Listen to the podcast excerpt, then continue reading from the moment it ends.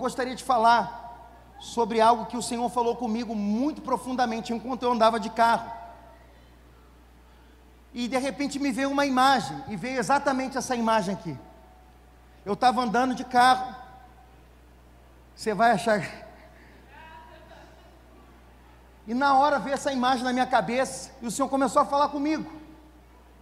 Não, e foi muito louco que é, no meio dali do trânsito, parou um carro, por exemplo, olha só como é que é, você vai falar, pô, o pastor é muito doido esse pastor. Parou um carro preto, o carro todo preto e tinha um pneu atrás, sabe essas EcoSports assim que tem um pneu atrás? Aí o pneu era o símbolo do justiceiro. E na hora Deus começou a falar comigo sobre autojustiça, sobre a justiça própria. E então o Senhor começou a me dar uma palavra, uma mensagem que eu tenho que é, para mim, que eu sei que é uma palavra que Deus está dando para a igreja, para a Love Church, para o nosso crescimento. Amém? Então, apesar dos memes que fizeram com toda essa imagem, apesar de todas as brincadeiras que fizeram, as pessoas se aproveitaram do marketing para fazer uh, é, com que a sua marca é, usassem esse, esse meme para alavancar como um trend de internet. Mas eu, fora de toda estratégia, eu simplesmente estou sendo fiel ao que Deus falou comigo. E a pergunta é: o que Jesus faria nessa situação? Se Jesus fosse o Chris Rock, o que Jesus faria sendo o Chris Rock, levando esse tapa? Ou o que Jesus faria se recebesse uma piada de mau gosto de um comediante na festa do Oscar? Como Jesus reagiria a isso? E a pergunta é: o que Jesus faria. Alguns anos atrás, nos anos 70, havia um grupo de pessoas, de jovens apaixonados por Jesus, e eles lançaram uma campanha com uma pulseirinha.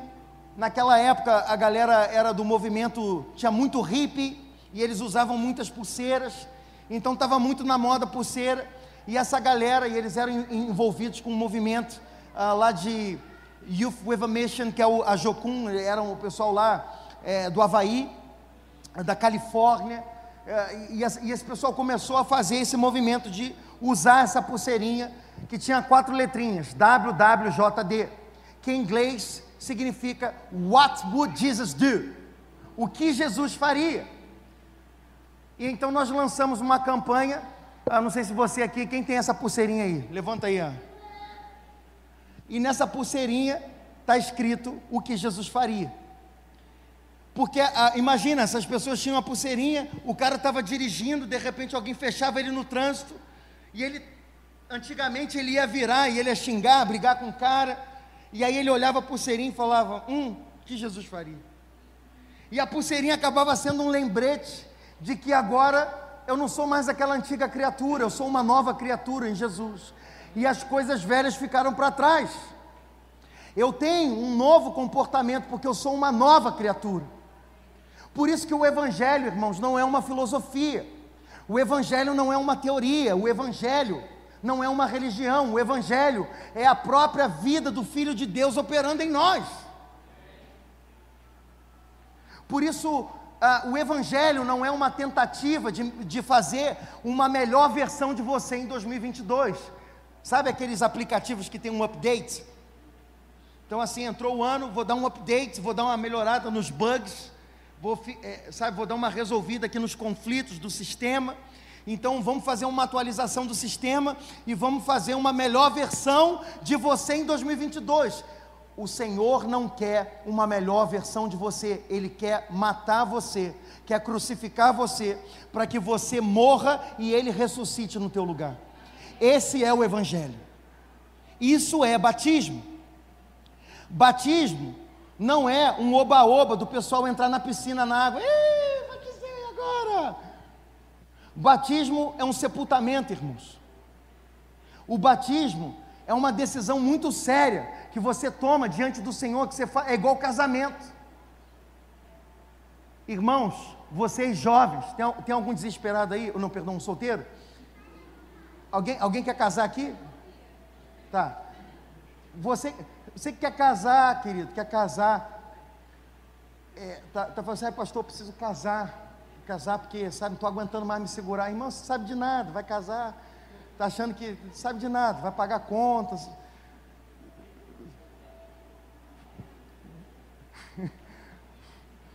Estou brincando, estou brincando.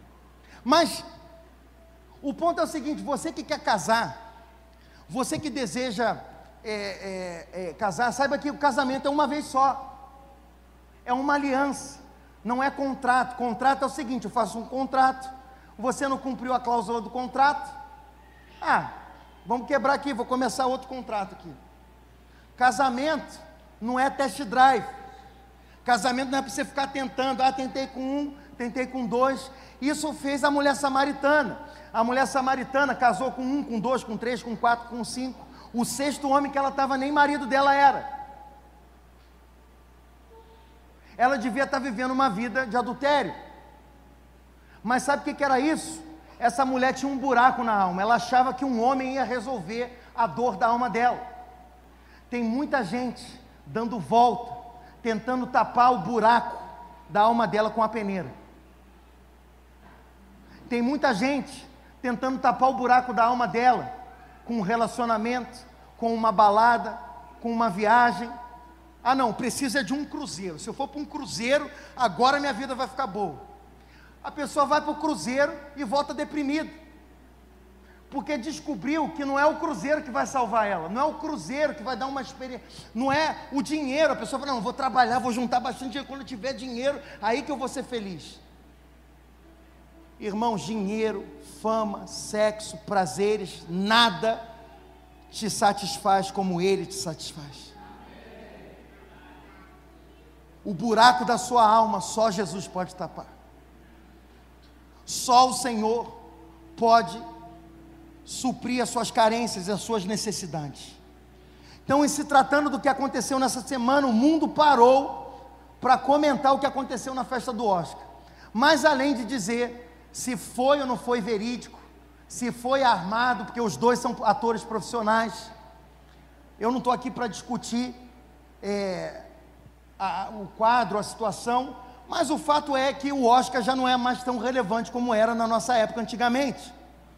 E eu não me surpreenderia se isso não fosse uma estratégia para colocar o assunto na mesa de volta. Mas eu não estou aqui para falar se foi ou não foi isso. Mas o ponto é o seguinte: eu quero pegar uh, essa cena que veiculou pelo celular, grupo de WhatsApp, rede social. Quem aqui recebeu um meme desse aí? Vai, fala aí. Ô louco, vocês não tem nenhum grupo. Vocês silenciaram o grupo, né? Fala a verdade. Silenciaram o grupo. É por isso que eu mando mensagem, convite para vocês, vocês não veem nada, né? Deus está vendo, vai te pegar, tá? Fica fugindo, não. Deus sabe teu endereço, sabe tua casa, sabe onde você mora, Ele vai lá atrás de você. O salmista disse assim: ó, se eu me esconder no mais profundo abismo, ali você está. Se eu for para o mais alto céu, ali você está. Não tem como você escapar de Deus. Eu era um cara que fugia. Eu fugia das palavras que a minha avó falava: você vai ser pastor. Eu falava: não, não quero ser pastor, não, misericórdia. Não adianta, quando Deus te escolhe, você pode tentar se esconder, Ele vai te achar. Ele sabe onde você mora, sabe onde você está. Não adianta você querer se esconder, não, porque o que Deus prometeu na tua vida, Ele vai cumprir. Amém? Existem promessas que Deus fez a vocês. Eu vou profetizar isso. Existem promessas, Zé, Existem promessas que Deus fez para vocês que vão se cumprir nos seus filhos. Coisas que, que talvez vocês não vão ver se cumprir na vida de vocês. Mas você, filhão, é, calma. Você vai ser um cumprimento de palavras proféticas. Vão se cumprir na tua vida. Vão se cumprir na tua vida, Mateus. Vai se cumprir na vida do Ian. Eu declaro isso na vida dos teus filhos. Porque Deus é o Deus de Abraão, Deus é o Deus de Isaac, Deus é o Deus de Israel. Tudo que Deus começa, Olga, na tua vida, termina nas suas gerações. Os seus netos, os seus bisnetos serão benditos nessa terra. Não pare em você. Coisas que Deus falou com você vão se cumprir nos seus filhos, netos e bisnetos. Aleluia. Então, falando do que aconteceu, o ponto é que quando nós temos tempo para pensar, irmãos, nós agimos como, como calculamos. Mas sabe qual é a verdade? É que nós agimos como pensamos, mas reagimos como nós verdadeiramente somos. Eu queria. Vem cá, filho. Vem aqui.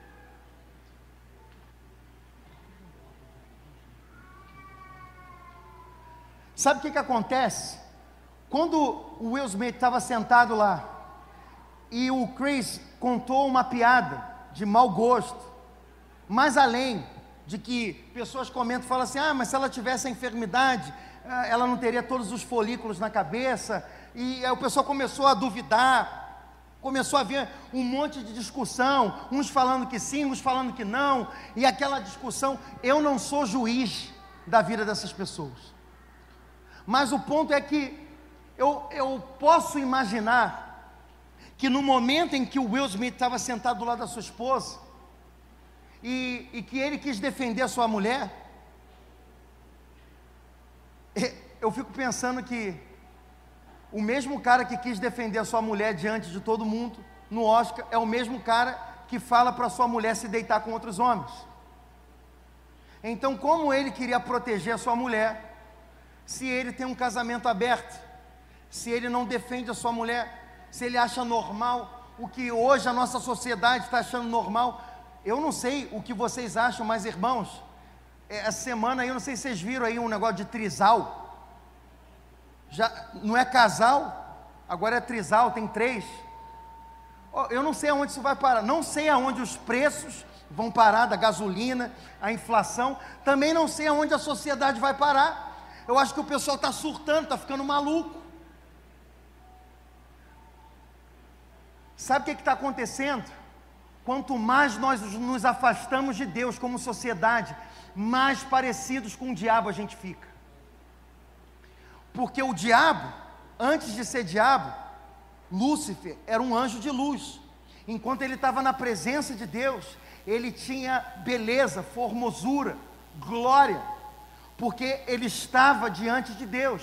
E assim como a lua reflete, a lua é um satélite, ela reflete a luz do sol, nós refletimos a luz de Deus. Por estar diante de Deus, Lúcifer era um anjo de luz. Porém, à medida que ele foi expulso da presença de Deus, ele foi se deformando, foi se decompondo, porque quanto mais longe de Deus, mais podre você fica. Quanto mais longe de Deus, mais demoníaco você fica, mais maquiavélico você fica. Nossa, pastor, eu sou tão bonzinho, eu gosto de fazer caridade, eu gosto de dar brinquedo para as crianças, eu gosto de dar comida para as crianças. Irmão, se você acha que isso te faz bom, você não entendeu nada. Eu vou te contar uma história. Essa história está escrita em Isaías capítulo 64. Eu quero que você abra comigo. Em Isaías capítulo 64, verso 6. Isaías capítulo 64, verso 6. Quem não encontrou diz misericórdia.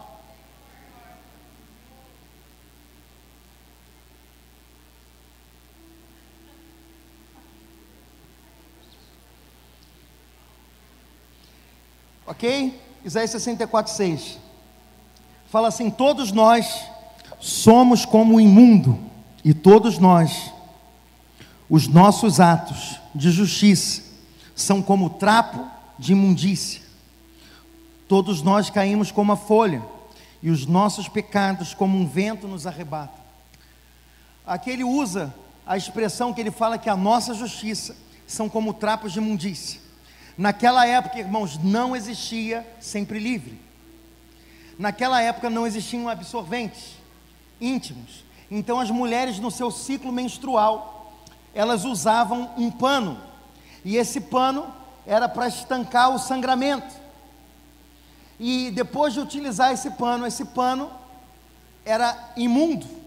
Porque, eu não preciso explicar mais, né? Você sabe que é, a mulher no seu ciclo menstrual, segundo a lei no judaísmo, não podia ter relações com os homens com o seu marido, justamente porque estava menstruada e era considerada impura na lei.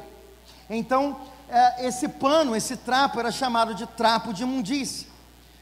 Só que não era só esse trapo que era chamado de trapo de imundícia. E aqui eu quero chamar a atenção para um outro pano que era utilizado e que eu acho que tem muito a ver com essa história que nós estamos aqui vendo. É, naquela época, ranceníase, que é a lepra, não tinha cura.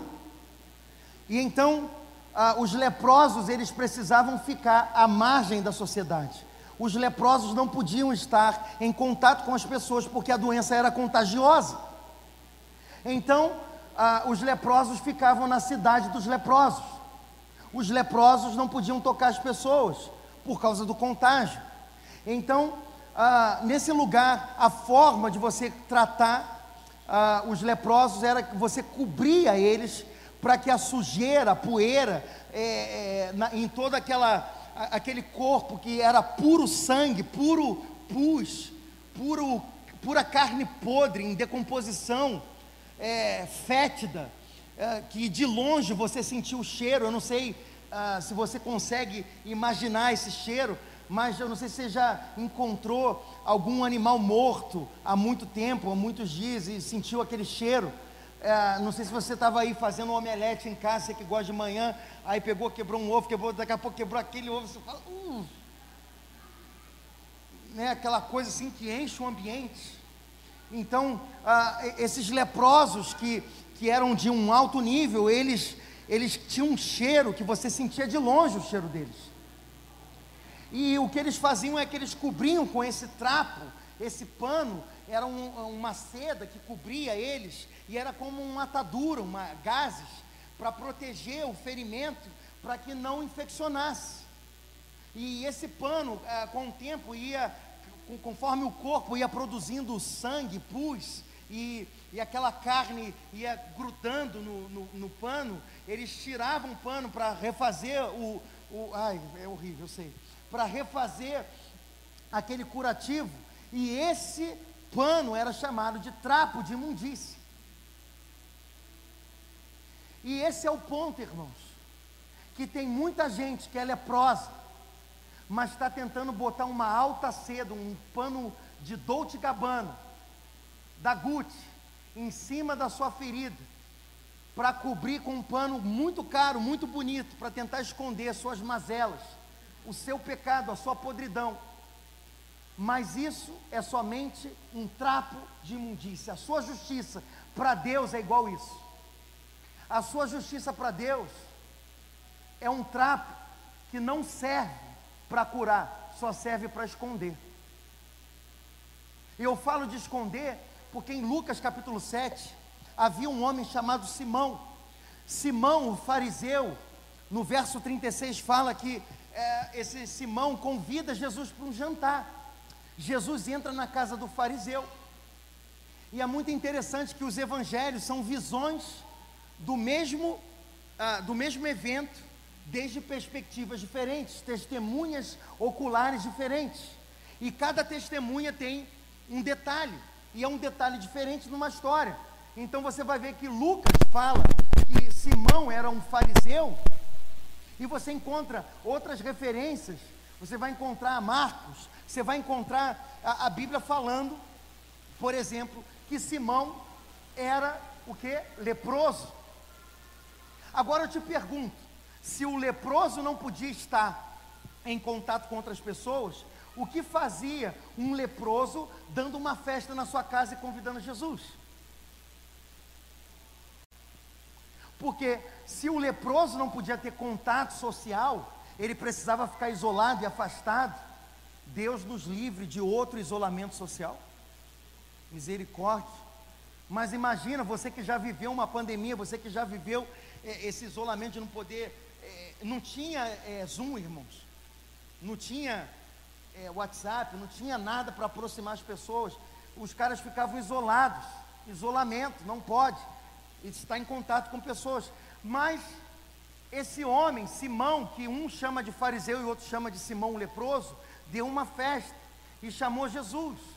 Agora, se as pessoas soubessem que ele era leproso, ninguém ficava na festa. Porque talvez ele era um general, uma pessoa influente, que colocava sua armadura, ninguém sabia da sua lepra. Quantas pessoas escondem as suas mazelas diante de uma fantasia? Debaixo de uma fantasia, debaixo de um traje, debaixo de um pano de alta costura. Pode ser o pano mais caro do mundo, pode ter fio de ouro, mas para Deus é trapo de imundícia. Porque a nossa justiça, a nossa autojustiça, são trapos de imundícia para Deus. Então, todas as vezes que nós somos ofendidos, que nós somos sacudidos, nós temos duas opções: ou vamos revelar o velho homem, ou vamos revelar Jesus. Não tem outra opção. Ou você vai revelar a tua carne, ou você vai revelar o espírito. Então o ponto é, irmãos, o seguinte: está vendo esse copo aqui? Está vendo? Esse copo aqui está cheio de água. Então pensa que esse copo é a sua vida. Então, eu vou pedir ajuda aqui. Vem cá, vem cá, Maiara. Vem me ajudar. Maiara vai ajudar a gente. Então pensa só que a Maiara, esse copo, vem cá, Maiara, vem aqui para cima. Então, esse copo é a vida da Maiara mas é a vida da Maiara, mas é a tua vida. Cada um com o seu, cada um no seu quadrado. Então, é, imagina que isso é a sua vida, mas aqui no caso aqui agora é a vida da Maiara, mas também está representando você. Então, o seu copo, ele pode estar cheio. Você chega ali e você coloca um pouco de Netflix. Vou ver um pouco de sintonia hoje. Vou ver, sei lá, Anitta vou, vou ouvir um pouco de, sei lá, de funk aí, um pouco de sertanejo, dar um pouquinho mais aí. Ah, é, vou assistir, ah, vou ver uns posts aí, eu não vou ficar falando dos posts que você fica assistindo na internet, é, mas aí você, é, Deus está vendo, Deus sabe o que você está consumindo, porque você é resultado das pessoas que você segue, dos posts que você curte, dos livros que você lê, das pessoas que você convive, das pregações que você está assistindo, espero que seja pregação, mas é resultado de tudo aquilo que você consome com seus olhos, com seus ouvidos. Então, aí eu vejo um pouquinho de filme de violência, eu vejo um pouquinho de prostituição, de moralidade, é, de pornografia, é, de. que mais? Ah, tá bom, né? Já está cheio.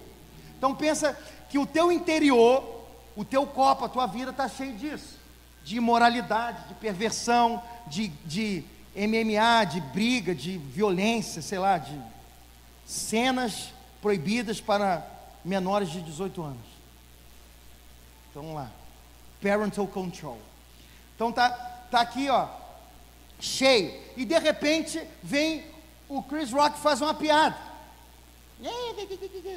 Né? Fez a piada, aí isso te sacudiu, esbarrou, o que caiu? Desculpa, tá? Foi sem querer. O Júlio não me bate não, tá? Então, é, o é, que que acontece? Você é sacudido. Quando alguém é, pisa no teu calo, transborda o que está dentro do copo. Só sai do copo o que está dentro do copo. E aí você pode pegar e fazer igual ele foi lá. Ai, eu, eu, eu quero ser um canal de amor para o mundo. Eu, ai, eu agi muito mal, eu não deveria ter agido assim. Sabe por quê? Quando eu tenho tempo para calcular, eu ajo como eu penso, mas eu reajo como eu sou. Então, as minhas atitudes acabam revelando o meu coração. A boca fala o que o coração está cheio. Você viu o que ele falava? Eu não vou ficar repetindo o que ele falou. Mas por que, que ele falava palavrão e falava daquele jeito? Sabe por quê? Porque o interior dele está cheio de moralidade, cheio de violência. Ai, pastor, pode se julgar, está julgando. Não estou julgando nada, não, o, mimimi. Eu estou é, analisando o fruto, porque A Bíblia fala para a gente julgar o fruto, não a pessoa, o fruto. Então, através do fruto, por isso toma cuidado com as tuas ações. O mundo carece de líderes. Líderes não são meninos. Líderes são pessoas maduras. Esse cara está numa posição de influência. Cada movimento que ele faz, ele impacta o destino de multidões. Então, líderes, o termo liderança no grego significa é, a figura do cara que está no timão, que está pilotando um navio, uma embarcação. Tira navio, coloca hoje um Boeing. Imagina um Boeing. Quem entende de aviação aí? O que? 200 pessoas, mais ou menos? Um Boeing? 200, aproximadamente 200 pessoas? 240? Tá, aproximadamente 240 pessoas. Imagina 240 pessoas confiando na direção do teu braço. Ok? Um líder não pode ser um menino. Ah, hoje eu estou afim de fazer igual o esquadrão de fumaça, vou ficar aqui fazendo looping com um Boeing. Imagina, você entra numa aviação comercial, entrou lá, avião Latam indo para a Europa, tranquilo tal. A aeromoça lá servindo um lanchinho, daqui a pouco o cara, ai, ah, hoje eu quero radicalizar. Começa, rapaz, é, é mala caindo para um lado, pessoal, uma bagunça. Por quê? Um líder menino, uma pessoa que não entende o peso da sua responsabilidade. Qualquer movimento brusco de um líder é, afeta o destino de pessoas que estão debaixo da sua liderança. Então, a gente já não, já não diz respeito, não é não, Maera? Está doendo o braço aí? Não, não. Ei, não. É, é, levanta mais um pouquinho para a gente fazer exercício. Não, estou brincando. Não, estou brincando. Tô brincando. Mas o, o mais importante é, dessa situação é que imagina se o Will Smith, e agora não é o Will Smith, imagina a Maiara. Maiara, ela está se enchendo do Espírito Santo. Ela vai lá e ela coloca uma adoração na casa dela. E o ambiente da casa dela começa a mudar, a atmosfera, a presença de Deus. O Senhor começa a falar: Você é minha filha amada. Eu te amo, você é aceita, você é amada. E o Senhor começa a encher você de amor, de paz, de justiça, de alegria, de domínio próprio. O, o, Espírito Santo começa a encher você e transbordar. E quando alguém sacode você, quando vem uma ofensa, o que vai acontecer é que a pessoa vai te sacudir, o que vai sair de você é o Espírito Santo. Aleluia. Agora vai. Não, estou brincando. Pode deixar que eu não, não vou molhar vocês, não. Mas o que a gente precisa, irmãos, é se encher do Espírito para transbordar sobre essa geração. Amém? Então, o que mais essa geração precisa é Cristo em nós, a esperança da glória. O mistério esteve oculto de todos os séculos, em todas as gerações, e agora foi manifesto aos seus santos, aos quais Deus fez conhecer quais são as riquezas da glória desse mistério que é Cristo em vós, a esperança da glória. Não é Cristo em mim, é Cristo em nós. Jesus deseja se revelar ao mundo através da igreja. Não é mais um indivíduo, mas é o corpo, é, é o corpo de Cristo na terra. E então, o Senhor, Ele falou para nós aquilo que nós devemos fazer. Em Miqueias capítulo 6, verso 8, ele fala assim: Ele mostrou a você, homem, o que é bom, que, o que o Senhor exige de nós, que é que pratiques a justiça, que ames a fidelidade e andes humildemente com teu Deus. Ei, tem alguém aqui que faz exercício físico? Aleluia. Então você que faz exercício físico, você vai saber do que eu estou falando. Ô Maico, tem como você praticar pelo teu aluno? Ele chega assim e fala: Não, vou pagar dobrado para você, professor. Dá para você malhar aí por mim? Eu estou querendo ficar sarado. Não dá.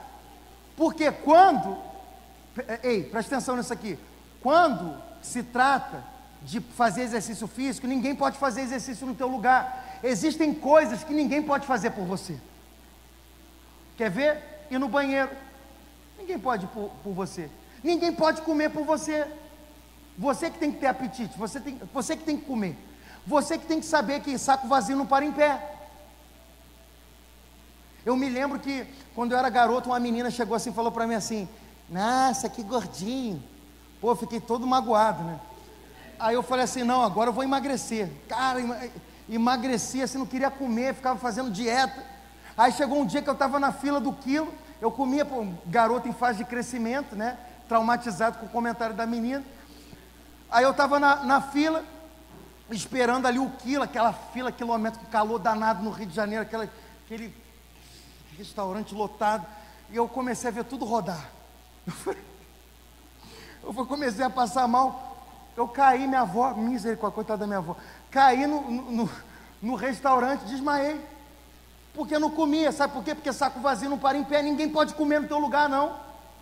Você que tem que comer, você que tem que fazer exercício físico. Quando fala assim, pratiques a justiça, significa de algo que é você que tem que fazer. Geralmente, ali fala, é, pratique a justiça, ames a misericórdia. A gente faz o contrário, para o outro, a gente quer dar misericórdia, é, para o outro a gente quer dar justiça. A gente quer que o outro pratique justiça. E para a gente, a gente quer misericórdia. É ou não é verdade? Quando você erra, ha, pô, tem misericórdia de mim, foi sem querer. Mas para o outro, é, você, como é que você faz um negócio desse, rapaz? Que isso, que absurdo. Porque a gente quer uma medida grande de justiça para o outro, mas para a gente a gente quer misericórdia.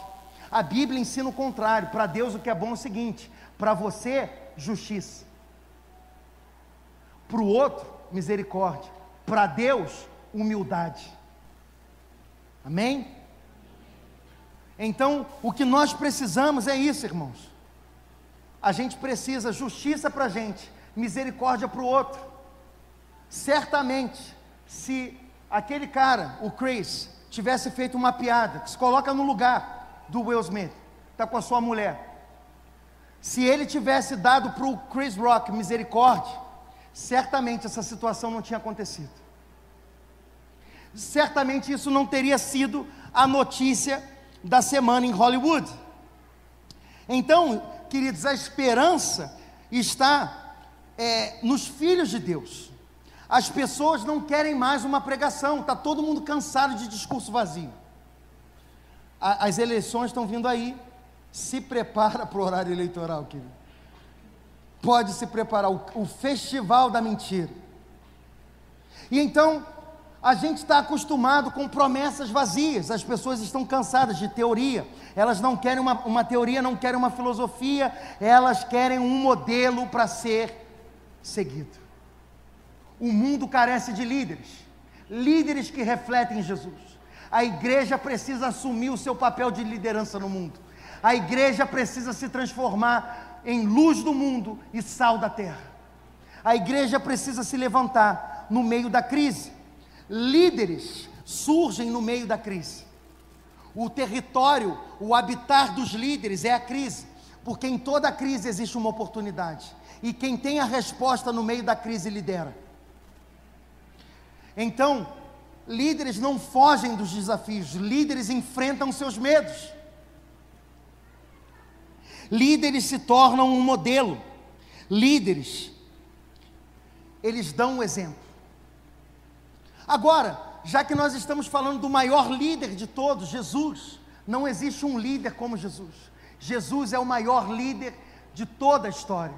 Então nós temos um modelo a seguir nós precisamos olhar para Jesus e ver o que Jesus faria, número um, diante da ofensa. O que Jesus faria diante da ofensa? O que a Bíblia nos diz uh, que nós devemos fazer diante de um comentário maldoso, malicioso? Provérbios 12, 16 fala que o insensato revela de imediato o seu aborrecimento, mas o homem prudente ignora o insulto. Então, a sabedoria milenar da palavra de Deus nos ensina que diante da ofensa, diante do insulto, você não deve reagir com a violência, você deve reagir com a indiferença. A indiferença é o melhor remédio para o insulto, segundo a palavra de Deus. Sabe por quê? Quando uma pessoa te insulta, é, é, é mais ou menos igual quando você era criança. É, que vem debaixo não me atinge. Se lembra disso? É, se não te atinge, por que, que você está agindo assim? Você comenta isso, é porque justamente você está querendo devolver. Muitas, muitos relacionamentos afundam porque a gente não usa a sabedoria bíblica. A gente não usa o que a palavra de Deus nos ensina. Se você edificar a tua vida sobre a rocha, que é a palavra de Deus, o teu barco não vai afundar, a tua família não vai afundar, os teus negócios não vão afundar. Jesus deseja entrar na tua história e mudar a tua história. Se você abrir a porta do teu coração hoje, ele vai virar uma chave na tua vida. 2 de Coríntios 12, 10 fala: Por isso, por amor de Cristo, regozijo-me nas fraquezas, nos insultos, nas necessidades, nas perseguições e nas angústias, porque quando sou fraco, aí eu sou forte. Diante do insulto, diante da ofensa, o que você precisa é se alegrar, você precisa se regozijar. Então, número um, você precisa tratar com indiferença, ignorar, não deixar que essa palavra fira o teu coração, porque essa ofensa é a opinião da pessoa, não é o que você é. Você é o que a Bíblia diz que você é. Você pode o que a Bíblia diz que você pode. Você tem o que a Bíblia diz que você pode ter. A verdade sobre você não sai da boca de um amigo, não sai da boca do teu pai, não sai da boca da tua mãe, mas sai da boca de Deus. Nem só de pão vive o homem, mas de toda a palavra que sai da boca de Deus. Conhecereis a verdade, João 8,32 fala, e a verdade vos fará livre. O que te liberta é o que a palavra de Deus diz sobre você. Essa é a verdade. Quando você conhece a Bíblia, isso te liberta. Irmãos, a palavra fala em 1 Pedro 3, de 8 e 1, 9, fala: Concluindo, tende em vós o mesmo sentimento e modo de pensar, demonstrai compaixão, amor fraternal, sede misericordiosos e humildes, não retribuindo mal com mal, tampouco ofensa com ofensa. Para de entrar no ping-pong da ofensa. Ofensa não é para você rebater. É, ganhei. A vida não é um jogo. existem pessoas que estão tentando ganhar discussão. Você ganha discussão e perde o relacionamento.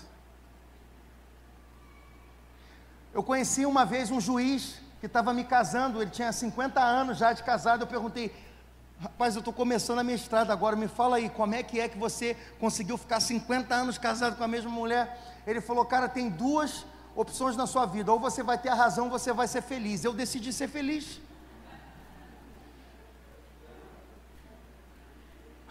Você não vai ganhar discussão toda hora, irmão. No reino de Deus, ah, irmão, ouça com sabedoria o que eu vou falar. Perde a discussão para ganhar a noite, aleluia.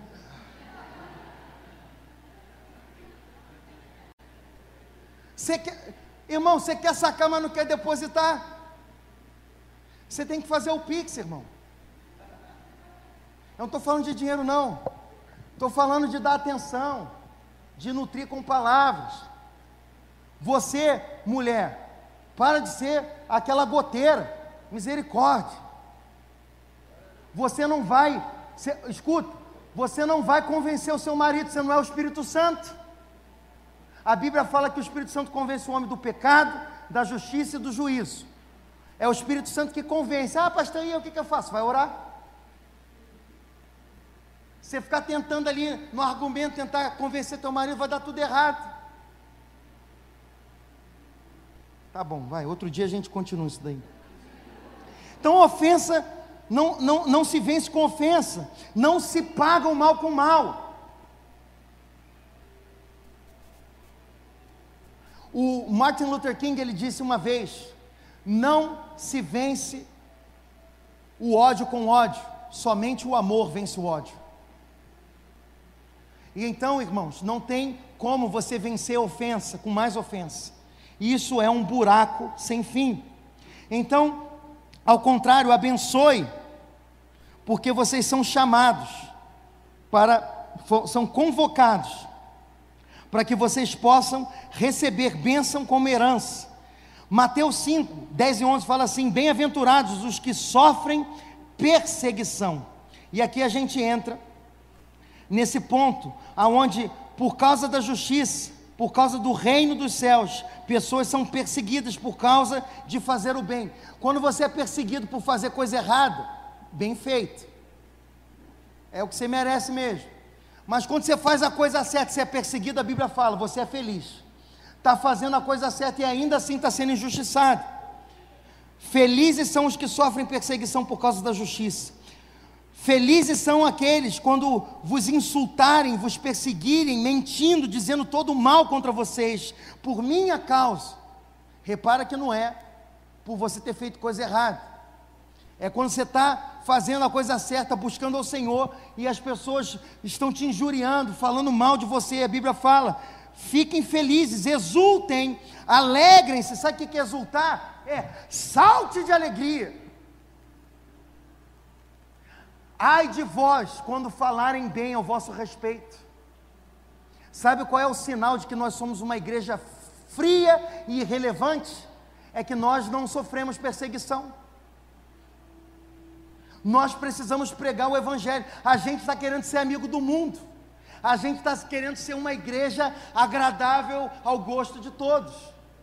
Não vamos ser, irmãos. Se a gente pregar o Evangelho, a gente vai arrumar alguns inimigos. Vai ter gente, já teve gente aqui que eu estava pregando o Evangelho, não, não gostou, fala com ele, foi ele que escreveu. Eu não tenho opinião, não, eu prego a Bíblia, irmão. Aí eu estou aqui falando, aí o irmão fica, ah, pastor, eu não gostei de você não. Eu falei, ah, rapaz, o que, que eu posso fazer? Eu vou continuar pregando a palavra. Vão me prender, vão me jogar na cova, mas eu vou continuar falando a verdade porque a palavra de Deus é a verdade, é ela que te liberta. Amém? Então, número dois, injustiça, irmãos. Perdão, Provérbios 15, 1 fala: resposta branda desvia o furor, mas a dura suscita a ira. Quando alguém começar uma discussão, fala mais baixo. A resposta branda dissipa a briga, contenda. Sabe o português popular? Quando um não quer, dois não brigam. injustiça, como reagir diante da injustiça. Jesus estava crucificado e ele disse: Pai, perdoa eles porque não sabem o que fazem. Então Jesus, diante de grande tamanho injustiça, porque Jesus é justo, ele estava sendo preso e condenado injustamente, e ele podia usar da sua força e sair daquela situação, mas ele cumpriu e obedeceu à vontade do seu pai. E ele do alto da cruz ele disse: "Pai, perdoa eles porque eles não sabem o que fazem". Mas olha, não vai fazer isso quando alguém está te ofendendo. Porque tem gente que é sem sabedoria nenhuma, né? Pessoa está ali numa discussão, daqui a pouco, pai, perdoa, porque ele não sabe o que fala. É, a pior coisa que tem é, é crente religioso, chato. Então, assim, irmão, desvia o furor, palavra branda, e saiba de uma coisa: vai orar por essa pessoa, fala assim, Senhor, perdoa, porque não sabe, ela não sabe o que faz. Ora por ela, Deus vai fazer com que a reconciliação venha. Você é um instrumento de paz na terra, amém?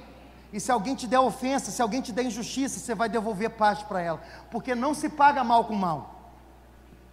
Então, a palavra fala assim, é, 2 de Coríntios 4, 8 e 10 fala: Nós somos aflitos, mas não derrotados. Alguma vez, algumas vezes ficamos em dúvida, mas nunca desesperados. Temos inimigos, mas nunca nos falta um amigo. Somos gravemente feridos, mas não somos destruídos levamos sempre no nosso corpo mortal a morte de Jesus, para também a vida dele se manifestar através da nossa vida. Irmãos, nós carregamos a morte de Jesus, nós carregamos a cruz, para que a vida de Jesus se manifeste em nós, e Cristo em nós é a esperança da glória. Gálatas 2,20 fala: estamos crucificados com Cristo, já não vivemos nós, mas Cristo vive em nós. Amém? Como reagimos diante do roubo? palavra de Deus fala assim, Mateus 5, 38. Ouvistes o que foi dito, olho por olho, dente por dente. Eu, porém, vos digo: não resistam ao homem mau. Se alguém te ofender, com um tapa na face direita, pá! O que que fala ali? Volta também a outra face. Isso é a maior demonstração de firmeza de caráter. Talvez se o Chris Rock não tivesse reagido daquela forma também, em que ele falou assim: Uau, tomei um tapa do Will Smith, ironizando. Talvez se ele tivesse se humilhado naquela situação, talvez o mundo ia conhecer alguém que revela Jesus. De uma forma se alastrando globalmente através de grupos de WhatsApp, pessoas iam conhecer o testemunho de um homem que está refletindo a Cristo. Porque é isso que o mundo anseia. O mundo anseia por pessoas que vão revelar Cristo diante da ofensa, diante da injustiça, diante do roubo. E aqui diante do roubo fala assim, verso 40: Se alguém te processar, tem algum advogado aqui? Se alguém te processar, tira a túnica. Deixa também que leve a capa. Assim, se alguém te forçar a andar uma milha, vai com ele duas. Se alguém te pedir que não desvies de quem deseja que lhe emprestes algo, ame os que te odeiam. Então a Bíblia fala que diante do roubo, se alguém tentar tomar algo de você, se alguém tentar te processar e tomar a tua túnica, dá o, o dá, dá o, o resto, para você não ficar tentando se defender, tentando usar sua justiça. A tua autojustiça são como trapos de imundícia. Então a tua justiça, irmãos, não serve para nada. Ela só esconde, mas ela não te cura. Número 4, como nós vamos reagir diante da perseguição? A Bíblia fala: amem os seus inimigos, orem por aqueles que os perseguem, para que vocês venham ser filhos de Deus. Nós somos filhos de Deus quando demonstramos, diante da perseguição, diante da injustiça, o perdão. Nós demonstramos diante da injustiça o amor, diante da perseguição a oração. Então o que Deus quer fazer é fazer com que a gente reaja como Jesus reagiria, que a gente haja como ele agiria, amém? A Bíblia fala em Romanos 12, 14: abençoem aqueles que os perseguem, abençoem e não amaldiçoem. Número 5, como nós reagimos diante da morte. Como eu te disse, a minha mãe falava que não há remédio para a morte, mas Jesus venceu a morte. Por isso a Bíblia fala ali, 1 de Coríntios capítulo 15, verso 54.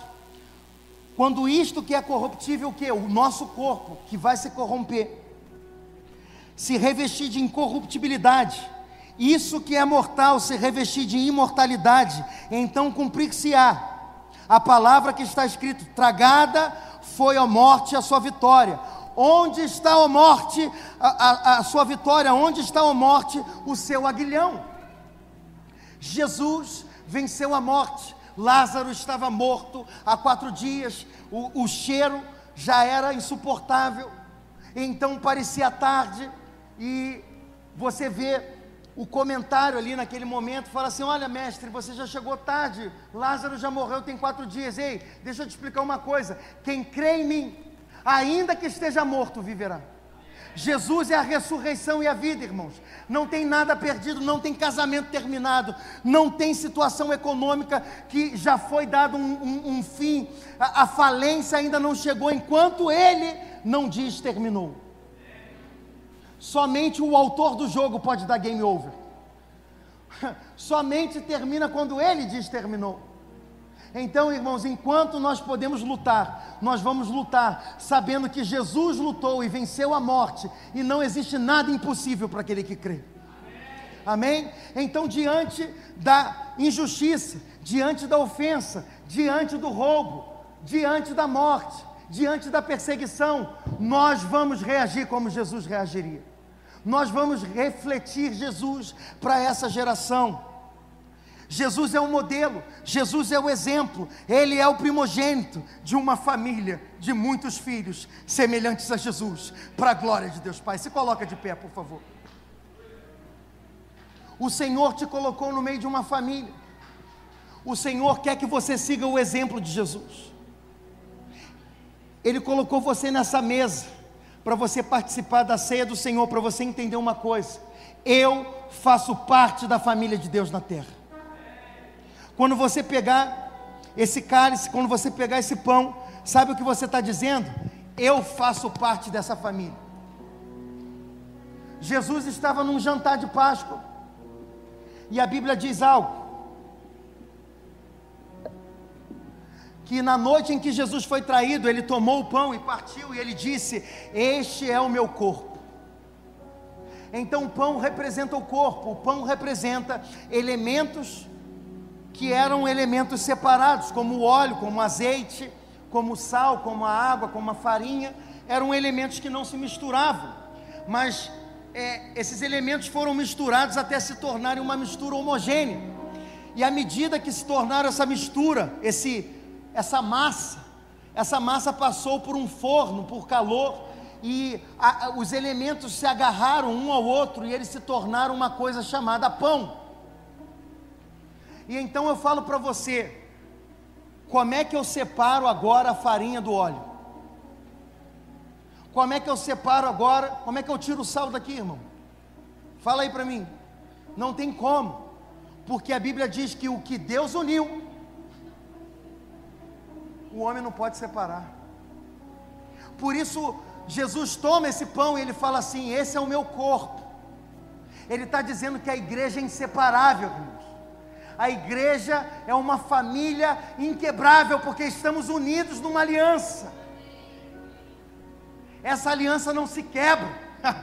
Famílias têm dificuldades, famílias é, sempre tem aquele tio esquisito, o, o primo meio. É, sabe, né? Sabe como é família? Família sempre tem aquelas coisas o primo mais inconveniente que chega, não quer sair da casa, vem te visitar, você quase tem que mandar ele embora, fala, ô oh, meu filho, é, encontra o teu rumo aí. É, toda família tem as suas questões e os seus problemas. Mas família se ama, família se resolve. Portanto, se alguém te ofendeu, se você ofendeu alguém, se existe algo que quebrou o relacionamento, essa é a noite da reconciliação. Essa é a noite de você buscar alguém que você feriu ou que te feriu e você buscar a reconciliação, porque nós não podemos olhar as pessoas segundo a carne, nós precisamos olhar elas segundo Cristo. Então Jesus toma o pão, ele fala: Esse é o meu corpo. O corpo de Jesus foi quebrado, por isso que ele partiu o pão. Jesus foi dividido para que a gente fosse unido, Jesus foi separado para que a gente jamais fosse quebrado e enfraquecido, porque todo reino dividido é enfraquecido e depois se torna obsoleto, destruído. Então Jesus toma o pão e ele fala: Esse é o meu corpo, mas Jesus também toma o cálice, ele fala: Esse é o cálice da nova aliança. E ele fala: Tomem esse cálice e bebam e comam desse pão todas as vezes que vocês se reunirem em meu nome. Façam isso em memória de mim. Todas as vezes que vocês se reunirem até que eu venha. Então, todas as vezes que nós tomamos a ceia do Senhor, nós estamos falando: Maranata, hora vem, Senhor Jesus. Eu quero dizer para você, irmãos, ei, presta atenção: Jesus morreu na cruz do Calvário, ressuscitou e vai voltar para governar com a igreja na terra. Então, quero dizer para você que nenhuma ofensa é para sempre nenhuma injustiça é para sempre, nenhuma perseguição é para sempre, ei, nenhuma dor, nenhuma enfermidade, nenhuma morte é para sempre, nenhuma perseguição vai durar para sempre. Jesus venceu cada uma dessas batalhas. E da mesma forma que ele venceu, nós vamos vencer. E quando nós tomamos desse cálice, nós sentamos na mesa daquele que venceu, o Cordeiro de Deus que venceu a morte. A Bíblia, a Bíblia também fala que todas as vezes que você toma a ceia do Senhor, não tome de forma indigna, modo. E aqui é um advérbio de modo. Você não é indigno a forma que você toma pode ser indigna, entende ou não? Por isso a Bíblia não usa o termo santa ceia. Ah, pastor, vai ter santa ceia? Não, não existe esse termo na Bíblia. O que existe é mesa do Senhor, ceia do Senhor, ok? Então, ou ceia. Agora, você não tem esse termo santa ceia, porque às vezes você fala, é tão santo que eu nem vou encostar mas é justamente você que Deus está te chamando para você fazer um compromisso e sentar na mesa e falar: Deus, eu quero você. Você que estava longe, hoje é a noite da tua reconciliação. Hoje é a noite da tua decisão de sentar no teu lugar, porque Deus preparou um lugar para você nessa mesa. Talvez você estava longe, estava distante, Mas essa é a hora de você voltar, essa é a hora de você sentar nessa mesa. Por isso a Bíblia fala: examine-se o homem a si mesmo. Não é examinar a vida do outro. Ah, o outro não pode tomar ceia, não, hein? Examine-se você a si mesmo. Então feche os seus olhos, deixa o Espírito Santo ministrar o teu coração. Se existe algum pecado que você precisa confessar agora, esse é o momento. Se você quer rasgar o teu coração para Deus, fala para Ele.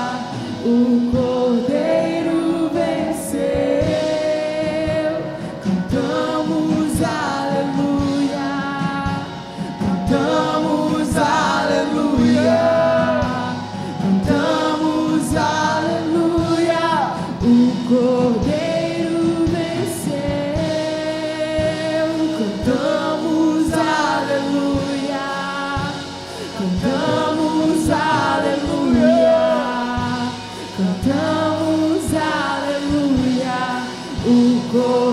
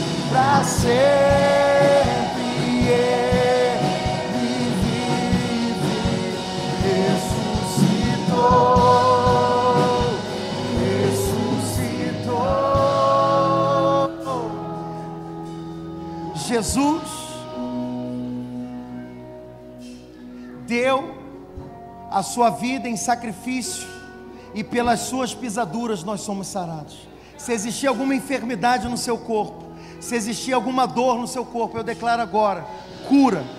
Eu declaro agora os milagres que Jesus só Ele pode fazer sobre a sua vida, sobre a sua casa, sobre a sua família. Se existir alguma causa impossível, para Deus não existe impossível. Tudo é possível que crê. Jesus foi esmagado pelos nossos pecados E hoje, pelas suas pisaduras, nós somos livres, nós somos sarados. Amém? Se essa hoje foi a noite em que você voltou para Cristo Jesus, eu quero somente que você acene com a sua mão que eu vou orar por você. Seja bem-vindo, seja bem-vindo à casa do Pai. Seja bem-vindo, aleluia.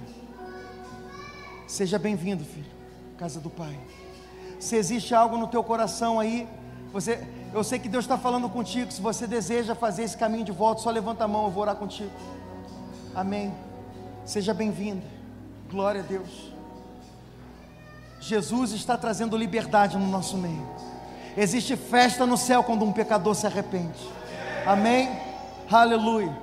Nós ficamos aqui até essa hora, era por você.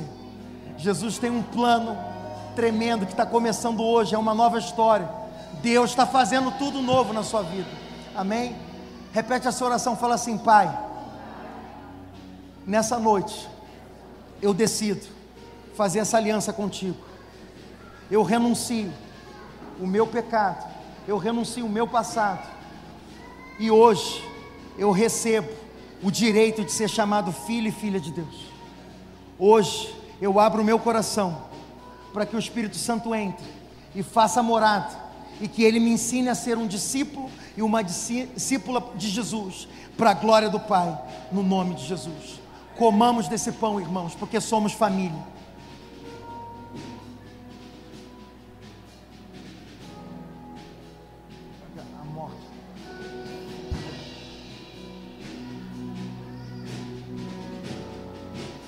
parte da morte.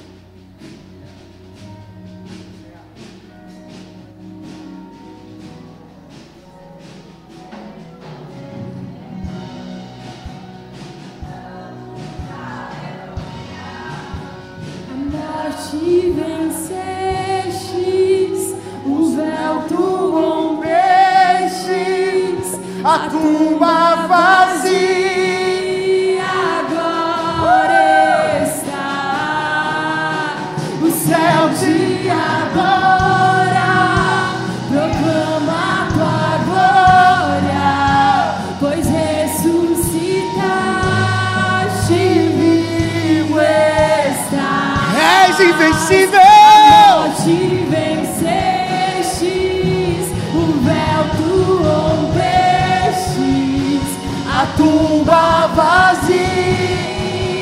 Agora está.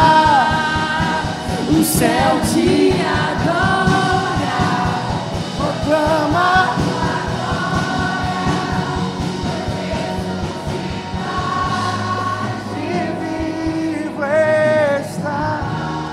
Erga o seu copo, o seu cálice. Todas as vezes que nós bebemos desse cálice, nós estamos sentados na mesa daquele que venceu. Jesus venceu. Ele, e nele nós somos mais que vencedores. E nós vamos fazer isso todas as vezes, até que ele venha. E um dia nós estaremos sentados com toda a igreja no mundo erguendo o nosso cálice na boda do Cordeiro, na eternidade. Maranata, hora vem, Senhor Jesus. Irmãos, tomamos desse cálice.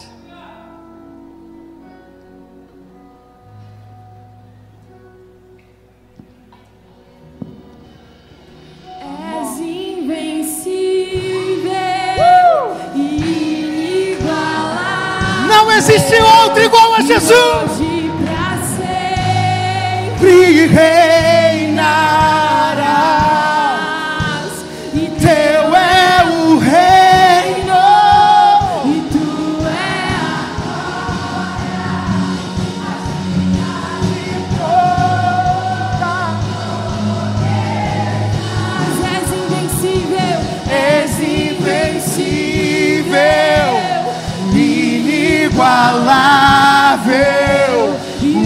hoje para sempre reinarás, e teu é o reino, e tu é a glória acima, acima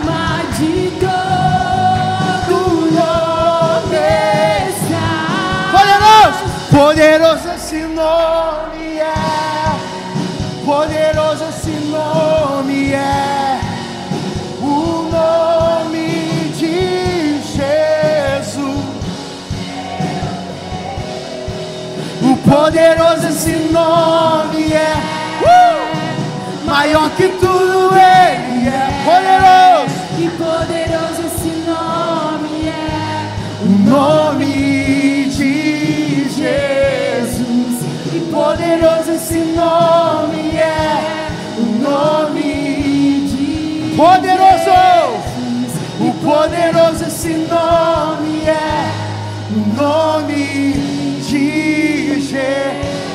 existe outro igual a Jesus.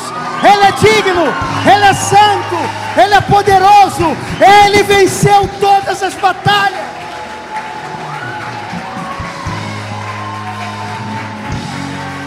O nosso melhor aplauso a Ele, Jesus.